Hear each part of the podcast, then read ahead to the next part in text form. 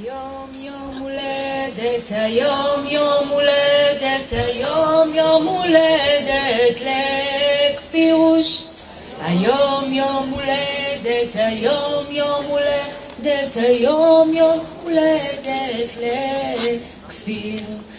חג לא שמח וזר לא פורח, היום יום הולדת לכפיר. C'était samedi 6 janvier. C'était euh, Kikar Hatoufim, la place des otages à Tel Aviv. C'est là que depuis plusieurs mois, les familles, les amis des milliers et des milliers d'Israéliens se rassemblent pour exiger la libération de ceux qui sont encore détenus à Gaza. Et le 6 janvier, c'est la famille de Kfir Bibas qui chante, qui lui souhaite un bon anniversaire, quelques jours avant, quelques jours avant le premier anniversaire de ce bébé. Kfir Bibas, c'est le plus jeune otage détenu par les terroristes. On peut même dire, c'est le plus jeune otage détenu dans le monde. Il est né au kibbutz Niroz le 18 janvier 2023. Ce kibbutz est à 2 km de Gaza. Moins de 400 personnes y habitent. Le frère de Kfir, c'est Ariel. Il a 4 ans. Il adore jouer avec son petit frère qui n'arrête pas de sourire. Depuis peu, Kfir a commencé à ramper à quatre pattes. Et les deux frères ont un point commun, ils sont roux tous les deux.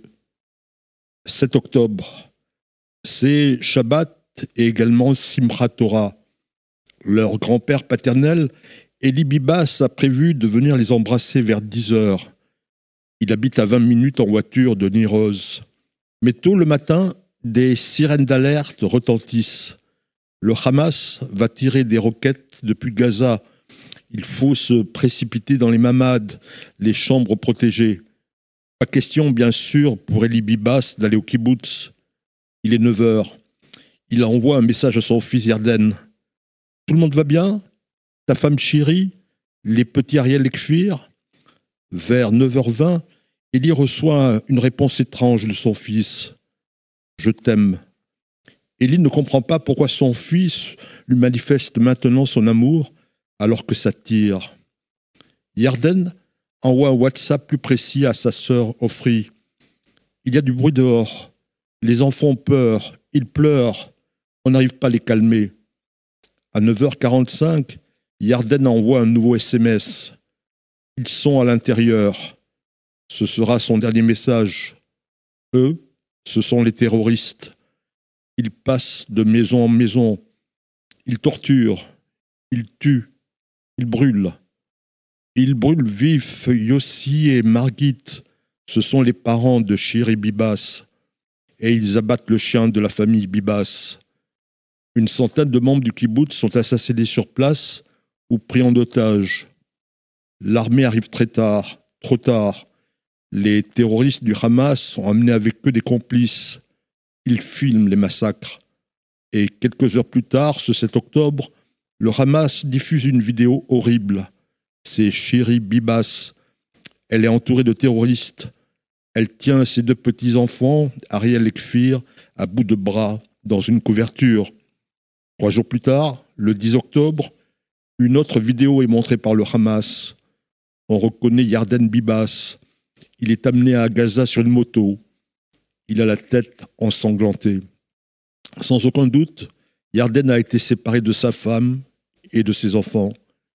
Le 27 novembre, Daniel Agari, le porte-parole de Tzal, fait une annonce. La famille Bibas n'est plus séquestrée par le Hamas, elle est désormais entre les mains du Front populaire de libération de la Palestine. Le 29 novembre, le Hamas annonce que Shiri, Ariel et Kfir ont été tués par un bombardement israélien. Israël réagit aussitôt. Nous n'avons aucune confirmation. C'est de la guerre psychologique. Le 30 novembre, le Hamas donne l'ordre à Nili Margalit, qui est du même kibbutz, Nir Oz, et qui se trouve dans la même pièce que Yarden Bibas à Gaza, de lui annoncer que sa femme et ses fils sont morts. Elle refuse. Le Hamas ordonne alors à un autre otage, il a 80 ans, Il y aura Metzger de le faire.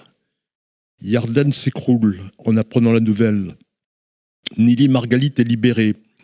Elle fait partie des huit derniers otages qui sont échangés le 30 novembre contre les terroristes palestiniens. Avec elle, il y a aussi Mia Shem, qui avait été prise à la fête de la nature et qui va se faire euh, tatouer un nouveau slogan. Nous danserons à nouveau. Mais le lendemain, le 1er décembre, le Hamas va rompre la trêve. La guerre reprend. Nili Margalit est infirmière. Elle a soigné comme elle pouvait les autres otages à Gaza. Nili vient de retrouver la liberté après 54 jours de captivité. Mais elle apprend ce même jour, ce 1er décembre, que le cadavre de son père, Eliaou Margalit, a été retrouvé par Tzal à Gaza. Il y a un mois, quand Kfir avait 11 mois, la cousine de Shiri Bibas, Ifat Zeiler, avait posté un message sur Instagram. Elle avait écrit Vous êtes en captivité depuis deux mois, détenus par des monstres. Kfir et Ariel sont les deux seuls enfants qui restent en enfer. Tout le monde écrit de belles paroles sur vous, et vous êtes dans nos prières. S'il vous plaît, tenez bon.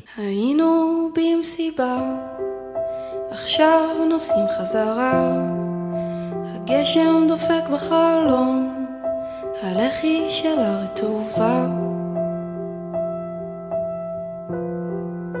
אני ראיתי אותה, איך היא שמחה עם כולם. בלילה אני נהיה רע, והיא נהיית יותר טובה.